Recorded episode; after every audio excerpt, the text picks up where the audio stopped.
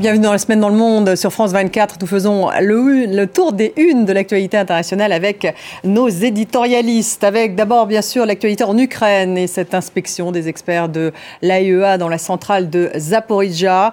L'intégrité de la centrale a été violée selon le directeur de l'AIEA. Sur le terrain, les combats à Kherson, dans le sud du pays, font toujours rage et Vladimir Poutine coupe les livraisons de gaz, notamment à Engie. L'autre actualité, c'est la mort de Mikhail Gorbatchev à l'âge de 91 ans. Les Occidentaux ont salué un homme de paix, tandis que Vladimir Poutine ne se rendra pas à ces funérailles qui ont lieu samedi. La France et les États-Unis appellent la Chine à rendre des comptes après la publication du rapport des Nations Unies sur les Ouïghours. L'organisation accuse Pékin de possibles crimes contre l'humanité à l'encontre de cette minorité. Nous reviendrons également sur les inondations au Pakistan. Un tiers du pays est sous l'eau, 1100 morts. Ce pays est particulièrement sensible au dérèglement climatique. La communauté internationale se mobilise pour les secours. On parle de l'ensemble de ces thèmes avec nos éditorialistes Ziad Limam qui est avec nous. Merci Ziad d'être là pour cette nouvelle saison, directeur du mensuel Afrique Magazine et donc en une, eh ben justement l'Afrique dernier poumon de la planète. On parle écologie aussi dans Afrique Magazine. Bienvenue à vous. En face de vous, Laure Simoes, bonjour, directrice éditoriale de Cartooning for Peace. On continue bien sûr à faire réagir les dessinateurs à tous ces sujets. Et puis euh, Cyril Payen qui est à côté de vous, grand reporter à France 24. Merci Cyril d'être là. Jean-Christophe Ploquin, bonsoir. Jean-Christophe, rédacteur en chef et éditorialiste de La Croix. Le magazine titre aujourd'hui sur ce euh, le, le, climat, à nouveau. Eh bien, ça sera le climat qui sera également en une et on va en parler à l'occasion justement euh, du Pakistan, le, le, Pakistan sous les eaux. Mais on va démarrer avec la guerre en Ukraine, toujours en une, et puis cette inspection des experts de l'AIEA, l'Agence internationale de l'énergie atomique, dans la centrale de Zaporizhia. On en a beaucoup parlé euh, sur cette antenne. L'intégrité de la centrale a été violée selon le directeur de l'AIEA. On écoute justement justement Raphaël Grossi. Il est évident que la centrale et son intégrité physique ont été violées à plusieurs reprises. Nous ne savons pas si c'était par hasard ou si c'était délibéré. C'est une réalité que nous devons reconnaître. C'est quelque chose qui ne peut pas continuer à se produire. Ah, Raphaël Grossi, hein, qui sera à Vienne d'ailleurs euh, dès ce soir, il va donner une conférence de presse. Ziad, l'idée, bien sûr, c'est d'empêcher une catastrophe euh, nucléaire. Avant de partir, il nous avait donné une interview en disant qu'il allait effectuer des réparations. Enfin, tout ça n'est pas simple, hein, c'est contrôlé par les Russes. Tout ça n'est pas simple, c'est contrôlé par les Russes. Et puis, euh, contrôler l'intégrité d'une centrale nucléaire en s'envoyant des missiles et des bombes à proximité, c'est pas non plus. je pense qu'il y a un jeu extrêmement dangereux de la part des Russes de faire monter la pression en disant euh, si jamais il se passe quelque chose, eh bien, tout le monde va payer. Je pense qu'il y a un jeu presque aussi complexe de la part des Ukrainiens de ne pas laisser le fait accomplir se faire et donc d'être en position de bataille sur ce terrain-là. Et nous tous, on regarde ça euh, de manière presque un petit peu égoïste en se disant, euh, moi je vois des articles sur les nuages, dans quel sens ils vont aller, si jamais il y a un réacteur qui fuit, dans quel pays ça va contaminer, et on voit les vieilles, les vieilles anxiétés. Ça. Euh, ce, qui est, ce qui est incroyable aussi, c'est qu'on redécouvre que l'Ukraine est une nation, enfin une nation nucléaire civile que Zaporizhia est une des plus grosses centrales nucléaires d'Europe, ou la plus grande. Enfin, il y a cinq réacteurs à fil, les uns à côté des autres que c'est aussi l'héritage soviétique, parce que c'est des centrales qui ont été Elle a été construite par les Russes, voilà. par les soviétiques. Et donc, donc on voit à quel point l'imbrication euh, de, de, de, ces, de ces deux, enfin, le, contact entre ces deux nations est tellement fort que ça se symbolise par cette espèce d'énorme centrale nucléaire qui est là au milieu de la guerre et qui pourrait nous sauter à la figure à n'importe quel moment. C'est vrai qu'en plus elle est stratégique cette centrale, puisque d'après ce qu'on entend dire, les Russes essaieraient de dévier l'électricité vers euh, les territoires occupés et peut-être même vers la Crimée. Bah, on joue avec le feu, on joue, on joue avec le, le nucléaire. C'est, enfin, extrêmement dangereux pour avoir vécu euh, avoir fait trois missions en Ukraine sur le sur le terrain, j'ai pu me rendre deux fois à Tchernobyl. Tchernobyl, euh, bon, est beaucoup plus célèbre que cette euh, centrale, mais c'est là par là que sont rentrés euh, les bataillons d'offensive le 24 février dernier, quand l'invasion a commencé. Quand je me suis rendu la dernière fois à Tchernobyl libéré, c'est-à-dire que quand les derniers, les unités russes étaient parties vers le vers le Donbass ou vers Kharkiv, c'était effrayant de voir qui était à la manœuvre, parce qu'en fait le, scénario est le même. Là, vous avez à Saporidja des employés de l'industrie nucléaire ukrainienne qui sont encore là, qui essaient de sauver les meubles. Qui sont sous pression. sous pression. Et Tchernobyl, c'était pareil. C'était donc des, des unités de l'extrême-orient russe, les bourriates, les fameux bourriates, qui n'avaient aucune idée. Et c'est là où on veut dire qu'on est dans euh, un conflit d'une énorme intensité, mais en même temps avec, un, avec une, une ignardise absolue. En fait, ces, hommes étaient là, ne savaient pas où on les avait envoyés, donc ils étaient en charge de Tchernobyl. Ils ont piqué tout ce qui était possible à voler, même les dosomètres qu'on donnait aux touristes. quel intérêt de... Voilà. Mais bien plus grave, c'est le personnel ukrainien qui a sauvé, qui a, qui a vraiment géré pendant un mois d'occupation. Et même les bunkers ont été faits dans la fameuse forêt rouge, qui est très connue, puisque c'est de la forêt euh, qui bord de la, la, centrale et qui est hautement radioactive. Les bourriates ont fait leur bunker dans ces endroits-là. Ça veut dire que quand ils sont rentrés... c'est le cas à Zaporizhia Peut-être pas On ne sait pas. en tout cas, s'ils sont rentrés euh, dans leur euh, baraquement ou chez eux, ils sont hautement radioactifs. Ils vont mourir euh, d'une mort certaine dans, dans quelques années. Donc, faut voir aussi quelle guerre moderne on vit avec au cœur du, du, du, dispositif le nucléaire, tous les risques que ça, que ça engendre, et aussi des gens qui ne savent pas du tout où ils mettent les pieds, parce que c'est ça aussi euh, la réalité de l'invasion russe sur le terrain avec des hommes qu'on envoie au, au casse-pipe. Jean-Christophe, est-ce qu'on peut dire que l'AIEA, cette mission, est utile? Ah, elle est cruciale, parce que l'AIEA, c'est quand même une instance de l'ONU, c'est une instance composée de gens extrêmement compétents, de, de spécialistes du nucléaire, et donc le fait qu'ils puissent aller sur le terrain, déjà, c'est ça, ça, permet déjà d'avoir un œil extérieur. Alors, il y a une équipe qui euh, rentre à Vienne, comme vous l'avez dit, mais il y en a qui restent sur le deux, terrain. Me semble-t-il, peut-être deux experts un peu plus. Oui, ou enfin en tout cas, il y a plusieurs équipes qui semblent, qui semblent être restées. Alors évidemment. Euh, de combien de temps vont-ils disposer pour vraiment tout voir euh, Jusqu'où vont-ils euh, pouvoir inspecter euh, les installations? C'est évidemment une mission très très compliquée, mais néanmoins, je pense que c'est quand même important pour avoir, pour ne pas laisser les, les deux belligérants ben, nous sortir chacun leur discours, accuser l'autre, et sans qu'on sache vraiment clairement ce qui se passe à l'intérieur de la centrale. Parce que Volodymyr Zelensky dit vous n'avez pas réussi à démilitariser la zone. Oui, mais il est plutôt critique de la mission, alors qu'effectivement, ce patron de l'AIEA est, il est, beaucoup, il est un peu dans la surenchère, là, euh, Zelensky, mais, mais après, c'est son, rôle. C'est aussi des, ça va continuer. C'est aussi des fils tenus. Enfin, si, si on essaie de voir. Le, en dehors du fait que ça permet quand même un peu de, de poser la question de la sécurité de manière plus évidente, c'est aussi un des rares fils entre euh, les belligérants et le système international. C'est-à-dire que l'AIEA est venue c'est un peu comme les bateaux euh, qui sortent euh, d'Odessa avec des cargaisons de riz, euh, avec des cargaisons de blé et des contrôles turcs. Donc c'est des fils comme ça qui permettent à ce conflit d'être encore un petit peu accroché à, un système de médiation. Et on ne sait jamais, un fil peut en amener un autre, mais en tous les cas, c'est voilà deux, deux exemples où il y a, y a une, un début de discussion. Début de discussion.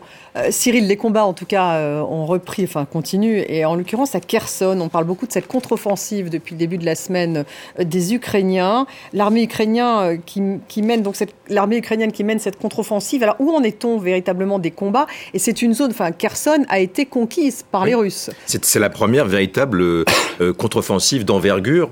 C'est une, enfin on l'attendait depuis un moment. il faut savoir que depuis la différence avec le début de la guerre, je pense notamment au combat où on a beaucoup participé pour la prise de Kiev qui, qui ne s'est pas faite finalement. Il y avait beaucoup de désordre euh, de la part des autorités militaires ukrainiennes. Là, elles ont repris en main. Donc le Donbass, Kherson, c'est très compliqué. Et là aussi, on est dans deux euh, calendriers, je dirais, d'éléments de, langage entre les, Russes et les Ukrainiens. C'est pas facile de savoir. Euh, ce qui est certain, c'est que cette euh, contre-offensive, elle, elle a lieu euh, très très clairement. Elle est largement sponsorisée par les, les Américains. Ils attendent les armes encore. Ils attendent d'autres armes. Et, et c'est peut-être une bascule, en fait. C'est pour ça que c'est assez intéressant d'observer ce qui s'y passe, même si on ne sait pas tout. le ratio de morts du côté ukrainien est effrayant. On n'est pas dans les 300 morts par jour qu'on a eu euh, dans les derniers jours euh, de, du conflit dans le Donbass, euh, mais c'est énorme. Enfin, les, les, chiffres sont astronomiques. C'est des générations des deux côtés de toute façon qui seront perdues. Mais cette contre-offensive, on sent bien que les Ukrainiens n'ont pas envie de d'être résilients et que Kiev ou Lviv ou le sud du pays, eh bien, revivent tant bien que mal et puis qu'on referme le statu quo comme on, on, certains diplomates ont, le demandé. C'est qu'en fait, on, a un front et puis on fera comme avant. Là, on sent qu'il y a quand même une proportion euh, des, euh, des, sympathisants du, président Zelensky et je peux penser aussi aux Américains, eh bien d'en découdre et puis de reprendre, de marquer des points. Et c'est là que cette guerre d'usure, eh bien, euh, ça va être assez déterminant. Quelle va être la forme de, de soutien international Mais cette contre-offensive, c'est vraiment l'expression très claire. Vous n'êtes plus seul, on vous soutient qu'on soit nous un peu à, la traîne les Européens, en tout cas on le dit un peu plus clairement, mais les Américains fournissent, enfin font des chèques énormes euh, maintenant euh, chaque chaque semaine. Une guerre longue hein, qui se profile donc. Oui oui oui et puis euh, guerre d'usure. Oui c'est ça une guerre d'usure et un conflit dans lequel effectivement les, les ce qui est l'autre guerre qui se joue aussi c'est la guerre des prix. Je ne sais pas si on va en parler tout à l'heure. On, en parle tout de suite. c'est lié directement. L'arme du gaz utilisée par oui, c'est ça, parce que euh, finalement, le, soutien dont, vous parliez, cette guerre d'usure, euh, elle, euh, elle, aura d'autant plus d'effet si bah, l'opinion publique européenne suit, si l'opinion européenne accepte que finalement les États européens soient en, en soutien de l'Ukraine. Et avec toute euh, la guerre des prix qui se joue sur le gaz et sur l'électricité, il y a très clairement, de la part de la Russie, de la part de Moscou, le fait de jouer sur l'opinion et de saper en quelque sorte ce soutien de l'opinion. Donc ça, c'est une guerre aussi qui n'est pas sur le terrain, qui se joue chez nous, mais qui est extrêmement importante pour euh, l'avenir du conflit. Les Européens tiendront-ils Ziad, au fur et à mesure de l'hiver? Euh, Voilà, c'est une question de degré probablement et de température. Et, et je pense aussi que euh, le, problème d'une guerre d'usure, c'est qu'au bout d'un moment, les opinions publiques, elles perdent le le contact avec la réalité quand elles ne sont pas elles-mêmes exposées à, la violence, de Paris ou de Berlin ou de Rome. Euh, cette guerre, bon, euh, oui, mais maintenant on paye, le, on paye l'essence temps. en Angleterre, on va payer le gaz, ça va multiplier par 5. Donc il va y avoir des impacts. Donc, donc toute la question, c'est comment le, politique va en permanence remobiliser les opinions européenne qui paye les, Européens payent le prix le plus lourd. C'est beaucoup plus, c'est plus facile aux États-Unis. Aux États-Unis, il y a de l'inflation, mais les prix de l'énergie sont quand même beaucoup moins élevés. Ils en produisent eux-mêmes. Euh, ils, ont même, euh, j'allais dire, comme toujours les Américains, quand ils font la guerre, c'est un circuit auto-alimenté. C'est-à-dire le complexe, ce qu'on appelait ça à l'époque, le complexe militaro-industriel, il fonctionne quand même très bien. On produit des armes, on paye, on achète. Il y a toute une machine qui fonctionne. Donc les Américains, eux, peuvent être en arrière et être très dynamiques, mais nous, on est sur la ligne de front. On ne, on donne Il faut se passer du gaz russe euh, alors ça, par contre, je pense que c'est vraiment un enjeu stratégique parce que les gens disent les Russes coupent le gaz, mais la réalité, c'est que les Russes n'ont pas intérêt à couper le gaz. Ils ont intérêt. Là, ils l'ont coupé déjà en France. On voit qu'ils ont intérêt à en vendre. Ils ont intérêt à en vendre moins, plus cher. Mais si structurellement, on n'achètera plus jamais de gaz russe de pour les années à venir, c'est une énorme perte pour la Russie. La, la, déconnexion de la Russie du système énergétique européen est un prix très très élevé pour la Russie. Et, et, et pour le moment, on le voit pas parce qu'on a l'impression qu'il nage dans le cash, qui est aussi une illusion un peu d'optique, parce que l'industrie russe est violemment touchée, la, production russe est, ralentie, l'économie russe va finir par ralentir fortement, et donc eux aussi vont payer un prix. Et c'est ces prix parallèles que les Européens et les, Russes vont payer dans les mois à venir. On va voir qui tient. Eux, ils ont l'avantage d'être dans des régimes, un régime, on va dire, autoritaire, pour ne pas dire plus. Laure, les dessinateurs. Oui, je vais vous présenter quatre dessins. On va euh, commencer par un, dessin euh, du dessinateur suisse Hermann qui a été euh, publié cette semaine dans Le Monde, qu'on va voir voilà tout de suite à l'écran, qui est voilà très très très bien vu devant le réacteur de la de la centrale de Zaporizhia, au cœur des, des combats qui, qui, font rage. ben, l'absurde paradoxe de, de, la guerre. S'il nous rate, on est mort. Hein, mourir sous les obus ou dans une catastrophe nucléaire. Euh, c'est au choix. Un autre dessin du, dessinateur français euh, Lacerpe sur justement les experts de, l'Agence internationale de l'énergie atomique qui sont euh, actuellement sur place pour évaluer les risques. Les inspecteurs de l'AIE à la centrale de Zaporizhia. Alors, faut s'inquiéter, demande, demande ce monsieur euh, inquiet. Pas du tout, elle est en bien meilleur état qu'une centrale française. Petite boutade de, euh, d'une pierre de coups, histoire de un petit peu détendre l'atmosphère.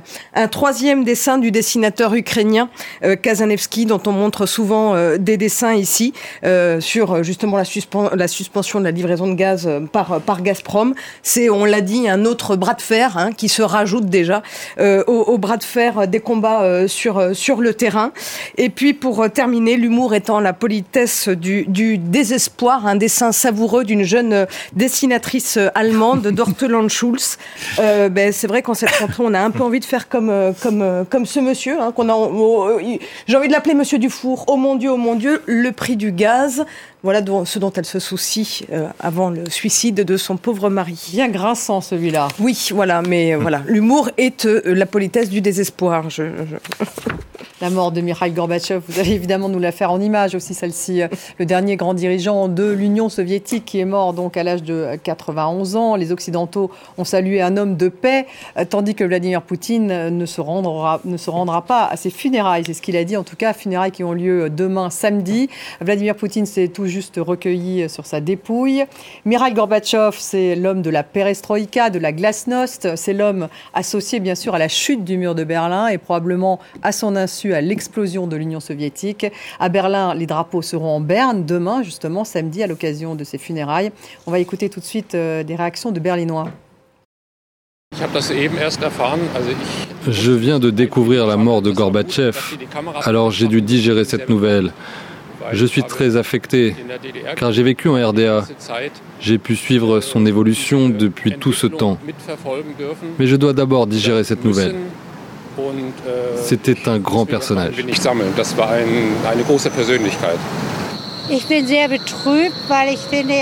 Je suis très triste parce que c'est vraiment un homme qui a marqué l'histoire. Et je pense que c'est merveilleux d'avoir vu le mur tomber et que nous ayons pu, pour ainsi dire, redevenir un peuple. On va écouter tout de suite Mikhail Gorbatchev à l'occasion justement du dixième anniversaire de la chute du mur de Berlin. C'était le 8 novembre 1999. Nous accordons beaucoup trop d'importance à la chute du mur de Berlin. Il est vrai que c'est un remarquable symbole. Mais il faut dire aussi que c'est surtout l'aboutissement d'une évolution qui a commencé cinq ans plus tôt.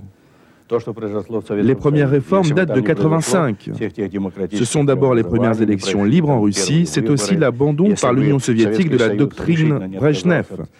Ziad, c'est vrai qu'on voit l'hommage hein, des Berlinois à ceux qui habitaient en Allemagne de l'Est. En même temps, il est plutôt honni en Russie parce que c'est c'est un personnage. On le rend responsable de l'explosion de l'Union soviétique. Euh, sur, l'explosion de l'Union soviétique, il, il, en a été un des acteurs, mais pas le seul. Il faut se rappeler, euh, et ceux qui ont un peu d'âge de cette époque, d'une URSS au bout du rouleau. Je veux dire, l'URSS brejnevienne, je peux, on peut rappeler le nom de Konstantin Tchernenko, pour ceux qui s'en rappellent, ou, même de Yuri Andropov, qui a été le dernier des, des KGBistes à essayer de tenir le pays. Le pays est HS, à genoux. Il a été ruiné par la, par la course aux armements qu'a imposé l'Amérique. Il a un système productif économique qui est complètement à la rue. Il tient par le pacte de Varsovie des peuples qui ne rêvent que d'une chose, c'est de s'émanciper de ce système, et donc on est vraiment à la rue. La deuxième chose, c'est qu'il y, y a, un co-coupable de l'explosion de l'URSS, c'est Helsinki, dont on parle peu, mais lui, il va saboter l'expérience avec joie et grandeur. Et sous son règne, les oligarques, l'argent à flot, le démantèlement Ils en veulent plus à, Gorbatchev. parce que parce que c'est le symbole de l'URSS. C'est l'homme qui a qui a mis lui-même fin à l'idée de cette grande fédération. Et on voit à quel point l'idée fédérale, qui est en fait une idée coloniale, faut être assez direct, euh, est reprise par les successeurs comme Poutine. C'est-à-dire l'espace de la Russie, c'est cet espace de l'URSS avec la Moldavie, avec la Géorgie, avec les républiques du Caucase, avec l'Ukraine, avec la Biélorussie. Tout ça, c'est chez eux. Et donc, cet homme est coupable d'avoir démantelé ce, chez eux que les nouveaux dirigeants euh, tentent de reconstruire. et, le fait que, Poutine soit, le, fait que Poutine soit allé, euh, j'ai vu sur Twitter un commentaire d'un Russe, il dit euh, les tsars doivent reconnaître les tsars. C'était pas possible qu'il n'y ait pas un minimum d'hommage. Et donc, c'est passé à la télé. On a vu Poutine aller devant la dépouille, poser le bouquet de fleurs à la méthode hmm. russe. Et ça aussi, ça prouve qu'il y a une espèce de continuité quand même. Mais n'allons pas à ces funérailles. Enfin, c'est le rideau, c'est l'homme qui entrouvait le rideau de fer et Poutine qui le referme. Donc, euh, enfin, une, une, une parabole de dessin. Mais euh, oui, mais c'est l'homme de la capitulation. C'est mais c'est tout le paradoxe en fait de la de la de l'après-guerre froide. Euh, les héros pour, pour, pour d'autres sont des, des salauds pour les pour pour, pour certains. Et voilà, Poutine aujourd'hui qui est sans doute l'héritier et qui vous le disiez. Est-ce que c'est l'anti-Gorbatchev? Difficile à dire. En tout cas, euh, il est sur les cendres de ce qui s'est passé, puisque l'invasion euh, en Ukraine, ce n'est autre, ce que vous disiez très très justement, euh, qu'un relan colonialiste hein, et de se réapproprier cette gloire perdue. C'est tout le, c'est tout le l'argument de, de Vladimir Poutine. Parce que c'était la plus grande catastrophe du XXe siècle, hein, au moment où l'Union soviétique s'est effondrée, c'est ce qu'a dit Vladimir Poutine. Oui, c'est ça. Vladimir Poutine, il a vraiment, ben, ça a été un officier du KGB, ça a été un officier RDA. donc des, en RDA, donc des services, des services secrets. il, était, présent pendant toute cette période. Bien hein, sûr, il n'était pas très loin de, de, au moment de la chute du mur, il n'était pas très loin, il était à Dresde. Et donc c'est quelqu'un qui a vu, qui a travaillé pour euh, le maintien de, de, de, de l'Union soviétique et le maintien de, des systèmes de sécurité euh, à l'intérieur de l'Union soviétique qui a vu s'effondrer. Et de fait, c'est autant la faute à Yeltsin que la faute à Gorbatchev. Et le très mauvais souvenir que les Russes ont de cette période, c'est beaucoup plus la faute à Yeltsin et au, à la politique économique ultralibérale qui a été menée ensuite et qui a effectivement appauvri beaucoup de gens, qui a favorisé les oligarques. Donc c'est vrai que ce, qui est mis euh, sur le dos de Gorbatchev, ça, doit beaucoup à Yeltsin. Et de fait, euh, euh, Vladimir Poutine est arrivé avec d'abord le projet de, de refonder la Russie lorsqu'il est arrivé au pouvoir en 1999-2000. Et là, on voit que au-delà de la Russie, il s'agit de recréer un glacis lorsqu'on pense, euh, par exemple, au projet de traité qu'il avait proposé à l'OTAN et aux États-Unis à l'automne dernier, à l'automne 2021. Eh ben, il s'agissait que l'OTAN revienne dans ses positions de, de la moitié des, des années 95, c'est-à-dire reparte de la Pologne repart des États baltes, oui, c'est ça. Et donc, Poutine, oui, son projet, c'est vraiment de, de revenir un petit peu à cette euh, influence et à ce glacis autour de, de la Russie. Euh, donc, de fait, dans, dans, ce sens-là, il essaie de reconstruire ce qui a été perdu au temps de Gorbatchev. Justement, cette espèce de retour à la guerre froide dont on parle beaucoup, euh, Ziad, alors qu'on se souvient de ces images de Gorbatchev avec Ronald Reagan à l'époque, avec les traités START, ce désarmement, c'est ce dont on parlait à l'époque. Aujourd'hui, on parle de réarmement. on est dans une nouvelle course. On est en réarmement on est en guerre froide et chaude, parce que, encore une fois, euh, ce qui se passe en Ukraine, c'est pas si loin de nous, hein, c'est à quelques centaines de kilomètres et, il y a des fronts multiples. Euh, on parlait avant l'émission euh, des tensions en Asie, de la montée du problème Taïwan, des alliances, cette alliance à la fois complexe et limpide entre la Chine et la Russie pour contester l'ordre occidental. Tout ça, tout ça, c'est en place. Et quand, quand, le président Macron dit c'est des bouleversements, bon, il y a de l'emphase macronienne dans tout ça, mais je pense quand même qu'on est rentré dans une période euh, d'un affrontement frontal entre un système dit euh, libéral occidental avec ses valeurs et ses, et ses non-dits et son opacité, et un système euh, autoritaire qui remet en cause le, les mécanismes mêmes qui permettent en fait à l'Occident de gouverner grosso modo la planète. Donc c'est parti pour durer, sauf changement imprévu à l'intérieur des deux puissances autoritaires que sont la Chine et la Russie. En tout cas, c'est une logique des blocs qui revient. Bon, oui, parce que j'ai changement à l'intérieur, vous y croyez peu Plutôt vers Taïwan que vers euh, vers un, un, changement de, de l'intérieur. Non, mm. c'est plutôt cette euh, cette bipolarisation qui revient, et c'est pour ça que ça a des airs de, de guerre froide, et, mais beaucoup plus violente, parce qu'avec une réelle contestation au sein de la mondialisation, euh, eh bien, euh, d'ordre moraux qui était plus ou moins établi, puisqu'il faut quand même dire qu'il y a une partie de l'Occident qui s'effondre, enfin dans le modèle, et qui peut tenter, au-delà de Xi Jinping ou de Poutine, Erdogan maudit en, en Inde, euh, c'est pas très compliqué hein, de, de, repenser ou de penser différemment. Donc on a, il incarne une époque tout de même, cette espèce de vent de liberté, euh, Gorbatchev à l'époque. On se souvient de Francis Fukuyama, enfin c'était la fin, la fin de l'histoire. Et aujourd'hui, euh, c'est vrai que voir ces images, ça nous plonge dans une autre époque. On a presque envie de dire ça. Oui, et il y, y, a comme une interrogation, effectivement, c'est est-ce que les Occidentaux, euh, finalement, ont, ont bien joué euh, finalement après la, la, fin de l'Union soviétique. Euh, il y a vraiment des observateurs qui se disent, mais euh, certains pays ont, ont, ont, vraiment, et notamment les États-Unis, ont vraiment cherché à pousser l'avantage, à aller euh, le plus possible euh, ben, au, déstabiliser ou s'approcher de, de, de, la Russie. Et donc l'Ukraine est le dernier épisode de cette poussée vers l'est finalement de, de l'Union européenne, de l'OTAN, de l'influence américaine. Et voilà, aujourd'hui, effectivement, euh, il est clair que le fauteur de guerre en Ukraine, c'est Vladimir Poutine et que c'est une guerre d'agression. Mais voilà, euh, peut-être que les historiens un jour diront si on avait joué un peu différemment, si on avait davantage pris en compte alors, Alors, je ne sais pas si les historiens refont l'histoire. Mais... La sécurité de la Russie, peut-être que ça aurait été différent. Mais cet argument est, est réel. Le, le, un des problèmes, c'est que les gens ont voté C'est-à-dire que les Polonais ont demandé à rentrer dans l'OTAN. C'est pas qu'on a mis l'OTAN en Pologne, c'est les mm. Polonais ont dit. Les, euh, les, Romains, les Bulgares, enfin tout le monde, les Pays-Baltes. Pays il, il, y avait, euh, il y avait un besoin de se protéger quand même après, après avoir vécu toute la période post Seconde Guerre mondiale. Donc c'est à la fois peut-être aurait, aurait donc dû être un petit peu plus euh, j'allais dire, subtil dans la relation à l'URSS et, et, à la Russie. Et je pense qu'encore une fois, Yeltsin a été un facteur aggravant parce que les Américains se sont dit, ah, celui-là, alors là, ah, il faut se rappeler de la scène de Clinton euh, et en éclate, éclatant de rire à côté d'un Yeltsin à moitié amoché, enfin complètement ivre. Enfin, je veux dire, il y avait une telle tentation de se dire, c'est chez nous, quoi, c'est bon, ils vont rentrer dans le modèle, on va faire de l'argent. Mais mais les peuples d'Europe de l'Est, eux, ils ont décidé de rentrer dans le, dans le, le, le parapluie OTAN. Laure Trois dessins. On va commencer par un premier dessin d'une jeune dessinatrice taïwanaise qui s'appelle Stelina, qui est prometteuse, euh, qu'on voit de temps en temps en une euh, du monde. Euh, voilà, celui-ci.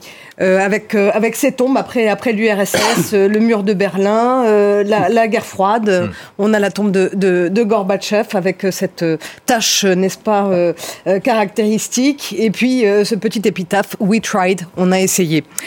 Et puis je voulais vous, je tenais à vous à vous montrer un dessin de l'immense dessinateur russe Mikhail Zlatkovsky qui date de 1989 et qui nous a envoyé à l'occasion de la mort de de, de Gorbatchev et, qu'on va voir dans un, un instant.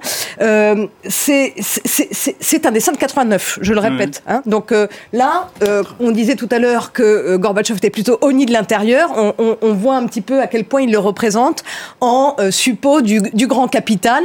et, et c'était intéressant, je trouve, rétrospectivement, de, de montrer ce ça, c'est juste après la chute du mur. Juste après la chute du mur, mais enfin, Gorbatchev a été quand même président jusqu'à jusqu'en 91, donc il était en plein exercice. Je tiens quand même à préciser que le dessinateur Zlatkovsky est un farouche opposant à Vladimir Poutine, à qui il en veut, parce que grâce, enfin, à cause de Vladimir Poutine, il, ne peut même plus exercer en tant que dessinateur. Zlatkovsky, c'est un monument en Russie, hein, c'est un plantu russe, si vous voulez. Euh, et puis pour terminer, ben voilà, ben, euh, euh Cyril euh, a, introduit la chose. C'est une autre, une autre, c'est une allégorie. C'est une allégorie du dessinateur, du grand dessinateur kényan Gado. Voilà, bien vu. Pendant que là monte, au ciel, eh bien, il y a le spectre de la guerre froide qui redescend. on a pour habitude de dire que l'histoire est cyclique. on en a là peut-être une illustration. L'ONU qui accuse euh, la Chine de possibles crimes contre l'humanité à l'égard des Ouïghours. Dans un rapport, euh, la France et les États-Unis ont appelé Pékin à rendre des comptes. Un outil politique rédigé par des sbires, des Occidentaux, a réagi euh, Pékin. On va écouter d'abord Sophie Richardson, elle est directrice de l'ONG Human Rights Watch, et on va ensuite écouter le porte-parole du ministère des Affaires étrangères chinois. Je pense que si n'importe quel autre gouvernement avait détenu arbitrairement un million de personnes sur la base de leur ethnie, de leur religion et de leur identité, nous aurions déjà bien avancé vers une enquête officielle et une procédure de responsabilisation. Parce que le gouvernement chinois est si puissant au sein du système des droits de l'homme de l'ONU, nous n'en sommes encore qu'au début de cette discussion. Mais c'est le moment pour les États, et en particulier les États membres du Conseil des droits de l'homme de l'ONU, de sortir de l'ombre et de montrer qu'ils croient réellement que tous les États, même les plus puissants, devraient être tenus aux mêmes droits humains. La soi-disant évaluation que vous avez mentionnée est orchestrée et fabriquée par les États-Unis et certaines puissances occidentales. Elle est totalement illégale et invalide. Ce rapport est un ramassis de fausses informations qui sert d'outil politique aux États-Unis et à l'Occident pour utiliser stratégiquement le Xinjiang afin de contenir la Chine. Bon, Cyril, vous qui connaissez bien la Chine, vous n'êtes pas très étonné de la réaction des Chinois C'est amusant comme le timing, de, le calendrier de l'ONU qui attend le dernier moment avant l'interruption de contrat de, euh, de sa directrice pour envoyer ce, ce, ce rapport qui n'est pas contraignant évidemment. Puis on voit les éléments de langage de la Chine. Mais en fait, on ne fait que poursuivre malheureusement pour les Ouïghours, malheureusement pour les Tibétains, malheureusement pour le Hong Kong qui a été avalé, dont on parle finalement assez peu, euh, euh, on est dans la même discussion que tout à l'heure. C'est-à-dire qu'en fait, le, monde est tenté euh, par un changement de mondialisation qui serait peut-être dicté par les loups combattants autour de Xi Jinping. Donc, monsieur, monsieur est un éminent, mais il a beaucoup d'apôtres un peu partout, notamment l'ambassadeur de Chine en, France, hein, qui est toujours, qui est toujours très très fort en, en, bons mots. Euh, mais on, est, on a cette tentation de toute façon réfuter qu'est-ce que les droits de l'homme, qui êtes-vous pour imposer les droits de l'homme, puisque au Xinjiang, eh bien, Pékin dit que ce sont des centres de formation professionnelle, hein, ces fameux euh, endroits où sont incarcérés euh, des Ouïghours. voilà, on est dans cette tentation et il faut quand même penser qu'avec la guerre informationnelle, avec les réseaux sociaux, avec tout ce qui se fabrique depuis maintenant pas mal d'années de Pékin à, à Moscou, eh bien, il y a certaines personnes qui ont tendance à se dire, eh bien, pourquoi pas et pourquoi est-ce qu'on croirait l'Occident Pourquoi est-ce qu'on croirait euh, ce rapport de l'ONU Ce rapport de l'ONU, c'est 46 pages. Hein. il est fondé sur des interviews aussi de Ouïghours, euh, qui, 26 personnes qui ont reporté avoir subi des traitements qui peuvent aller jusqu'à la torture, des violences sexuelles.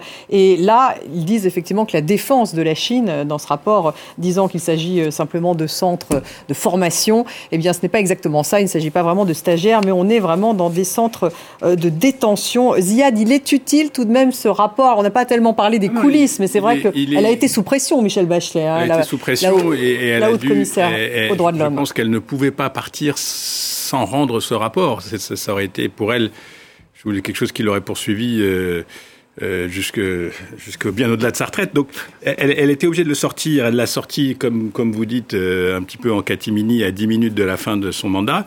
Mais c'est un rapport de l'ONU, c'est un rapport officiel qui met, des, qui, qui met en page des choses dont on avait parlé, dont on se doutait, que plusieurs personnalités en Europe, au Parlement européen, à Strasbourg, etc.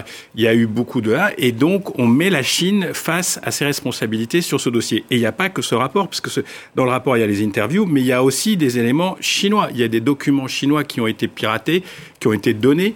Euh, on se rappelle des fameux Uyghur Leaks ou China Leaks qui ont été publiés par les grands, les grands quotidiens il y a quelque temps. Donc on, on avait une documentation, on avait beaucoup d'éléments, mais voilà, là on a un document juridique signé, estampillé ONU.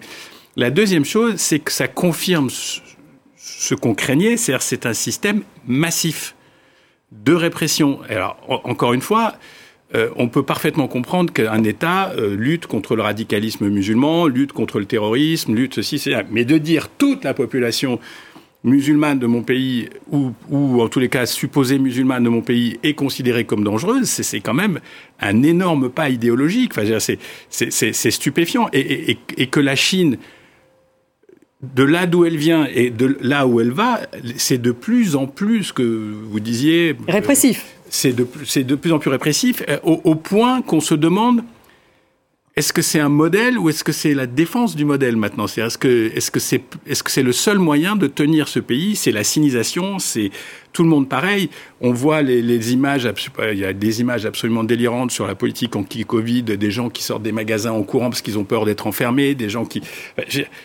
Et combien de temps ce type de régime peut tenir sur un milliard d'habitants qui sont quand même pas tous les mêmes? Sur la question toujours euh, des Ouïghours, c'est vrai que le rapport ne va pas aussi loin que les Américains. Ils parlent donc non pas de génocide, mais de euh, crimes euh, contre l'humanité, là aussi. Oui, c'est quand même assez... C'est quand même pas tout à fait la même chose. Je pense quand même que c'est un, un, sérieux revers quand même pour, pour la Chine et pour Pékin. Euh, si on fait un parallèle, parce que c'est quand même l'ONU, et, Antonio Guterres, le secrétaire général de l'ONU, a dit euh, j'abonde dans le sens de Michel Bachelet, donc c'est vraiment le système ONU qui dit oui, la Chine a commis et suspecté de crimes contre l'humanité. Donc c'est vraiment au plus haut niveau. Et si on fait un lien avec ce qui s'est passé au moment du Covid, euh, lorsqu'une mission de l'OMS est allée euh, mm. du côté de Wuhan pour essayer de savoir ce qui s'était passé, on les a gentiment éconduits et, et finalement il n'est rien sorti.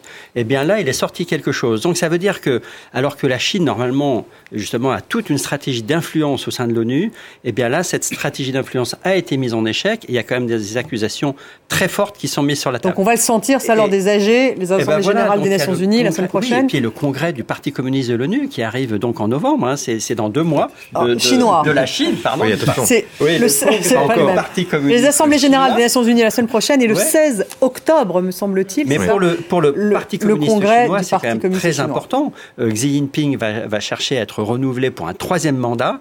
Or, il est déjà dans une situation très compliquée à cause du Covid, justement, et de sa stratégie euh, qui euh, choque énormément de Chinois, à cause de, de la crise du ralentissement économique et à cause de l'environnement et de la crise écologique. Et donc là, c'est quand même sur la scène internationale, un nouveau revers. Après aussi la crise de Taïwan, où on voit que les Américains n'ont pas été trop impressionnés non plus par... Il est aussi, pardon, entouré de faucons et il va aussi se rétracter. Il va être de façon reconduit pour son troisième mandat. Sans doute, sans doute. Sans aucun, aucun doute. Et c'est peut-être aussi ces faucons, lui, son intention, la réunification, comme on le dit dans les éléments chinois avec Taïwan. Et pour paraphraser notre habile ambassadeur de Chine en France, il a déjà dit sur une antenne en France qu'on allait rééduquer à la mode ouïghour les Taïwanais une fois cette réunification établie. Donc on est quand même dans une fuite en avant répressive et qu'il n'est jamais aussi bon que de resserrer un pays sur des questions de sécurité, sur des questions de nationalisme, hein, pour faire éviter de penser aux problèmes domestiques. Alors, les dessinateurs bah il pense euh, et il dessine. Je suis désolé. Excellente transition et tremplin. Donc un dessin du dessinateur néerlandais Martin Volkering sur ce fameux centre de rééducation extraordinaire. Hein, euh, apprenez le mandarin dans les centres d'éducation du Xinjiang. Vous voyez comme c'est convivial, sympathique et hospitalier, n'est-ce pas? Un troisième, un deuxième dessin, pardon, du dessinateur euh, jordanien Emad Hajjaj, qui lui dit plutôt la vérité. Euh, on voit que derrière les murs et les, et les barbelés, et eh bien qu'est-ce qui se passe? C'est euh, à minima un gros lavage de cerveau. Et puis euh, voilà, on sait qu'il y, a eu des, tortures, viols, euh, disparitions aussi. Donc c'est un dessin qui est particulièrement frappant parce que généralement Emma Dajaj a un style très crayonné. Et là, il a pris le parti graphiquement d'être extrêmement stylisé. un petit peu pour dire que c'est une fabrique à robots mmh. aussi, cet, cet endroit. Puis pour terminer, un dessin assez savoureux, comme toujours, de Herman, dessinateur euh, suisse pour la Tribune de Genève, qui a bien saisi la stratégie de Xi Jinping. la Chine dénonce le rapport de l'ONU sur la situation des Ouïghours. Ma stratégie, zéro Covid, zéro Ouïghours, zéro, critique. C'est simple, c'est carré. Euh, c'est ceux qui ne comprennent pas, franchement. Au Pakistan, un tiers du pays est sous l'eau. On compte euh, plus de 1100 morts hein, selon un dernier bilan. La communauté internationale se mobilise pour les secours. Les États-Unis ont annoncé un premier envoi d'aide humanitaire équivalente à 30 millions de dollars. Des vols cargo arrivent de Chine, de Turquie, des Émirats arabes unis.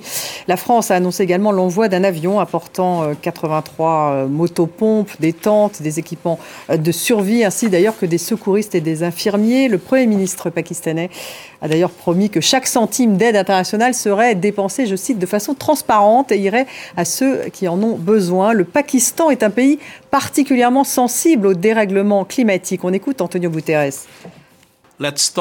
Arrêtons le somnambulisme vis-à-vis de la destruction de notre planète par le changement climatique. Aujourd'hui, c'est le Pakistan. Demain, ce pourrait être votre pays. Cyril, un tiers du pays euh, sous l'eau, 1100 euh, morts. Hein, c'est un pays donc particulièrement, je le disais, sensible au dérèglement climatique, c'est-à-dire des, très fortes sécheresses, des températures qui sont montées extrêmement haut, jusqu'à 50 degrés dans, certains, euh, dans certaines provinces. Et ces vagues de chaleur, du coup, font que l'humidité devient des pluies. Enfin, il y a toute une espèce de cycle. C'est très, très radical. Et puis surtout, c'est les structures d'un pays comme le Pakistan, qui est un immense pays pauvre, c'est un euphémisme, où là, les gens sont frappés de, de, plein fouet. Mais d'ailleurs, ce qui est saisissant dans l'affaire euh, de, cette, euh, de ce dérèglement climatique, cette catastrophe qui touche le Pakistan, c'est sur les réseaux sociaux euh, pakistanais ou de cette sous-région, il y avait beaucoup d'accusations contre l'Occident en disant, en disant, regardez ces images que vous ne voulez pas montrer. En creux, il y avait cette échelle de valeur compassionnelle à la distance et à l'intérêt qu'on peut porter pour un pays, le pays, pardon, le Pakistan, et qui, en creux, euh, euh, était très agacé par le manque de compassion, le manque d'aide qui est arrivé, il faut le dire, assez euh, tardivement. Assez tardivement. Le bilan est immense et l'aide ne fait que commencer à arriver. Donc on est un peu responsable aussi. mais c'était saisissant de voir ces, ces critiques hein, acerbes contre la, la couverture, contre l'intérêt en fait général pour ce drame qui se passe au Pakistan. Nous, on en parle bien sûr sur France 24. Alors, on reparle de ce dérèglement climatique. Manifestement, ce pays est encore l'illustration de ce phénomène, de ce problème. Oui, mais je pense quand même qu'une catastrophe naturelle comme ça, elle s'explique évidemment par le dérèglement climatique. Euh, mais cela dit, le Pakistan, euh, ça fait euh, des centaines d'années qu'il est soumis à la mousson. donc c'est des phénomènes quand même qui sont bien connus. Et moi, ce qui me frappe, c'est que c'est effectivement quand même le Pakistan. L'action ou l'inaction des hommes est aussi responsable d'une catastrophe naturelle parfois ou en tout cas est l'un des facteurs. Et moi, je trouve que le Pakistan, qui sait que chaque année, il va avoir des moussons très sévères, je ne suis pas sûr que les autorités politiques du Pakistan, et depuis 10 ans, 30 ans, 20 ans, euh, la, qualité, le, sens, le souci de la prévention et euh, toute une stratégie peut-être de, développement qui permettrait de limiter ces effets. Donc il y a une responsabilité politique. mais oui, c'est une classe politique qui est quand même très corrompue. C'est une armée qui est obsédée par les enjeux de sécurité, mais qui pompe énormément d'argent. Et c'est un pays aussi où il y a des mouvements islamistes radicaux qui euh, perturbent complètement le jeu démocratique. Donc il y a aussi des facteurs internes au pays qui font qu'il est vulnérable à des événements comme ça. Ziad c'est quand même une mousson exceptionnelle. Exceptionnelle. C'est-à-dire, elle, elle, dépasse complètement le cadre. Et ils ont un deuxième problème, c'est les glaciers. Euh, c'est un pays qu'on pense, on oublie un peu souvent que le Pakistan est un pays de montagne aussi, il y a des glaciers qui fondent et qui améliorent pas du tout euh, ça. Donc il y, a un aspect naturel. Il y a la problématique de la gouvernance. D'ailleurs, en ce moment, ils sont en pleine crise politique, en pleine crise politique ouverte euh, et à la limite d'un nouveau coup d'État ou d'un. Enfin bref. Euh, mais je pense qu'il faut ramener les choses à l'essentiel. Les choses à l'essentiel, c'est que voilà des pays qui soient bien gérés ou mal gérés, qu'ils aient la bonne classe ou la mauvaise classe politique, qui participent pratiquement pas au réchauffement climatique global. Dans le cas du Pakistan, c'est estimé à 0,5% euh, des émissions mondiales et qui prennent des claques majeures. Mmh. Parce que dans le débat sur le changement climatique, on en est quand même arrivé à des situations ubuesques dans les pays riches qui, eux, produisent à la va que je te pousse du CO2 pour savoir si on va arrêter les jets privés ou si on va pas arrêter les jets privés. le problème, c'est pas les, enfin, les jets privés, pourquoi pas. Le problème du changement climatique, c'est tant qu'on n'arrive pas à avoir cette pensée globale, globale. du problème, c'est pas parce que vous allez enlever les jets ou euh, je sais pas quoi ou rajouter que vous allez empêcher des moussons majeurs ou la désertification du lac Tchad. Merci en tout cas à tous les quatre. Hein. c'est la fin de la semaine dans le monde. Tout de suite, vous allez suivre Raphaël Grossi.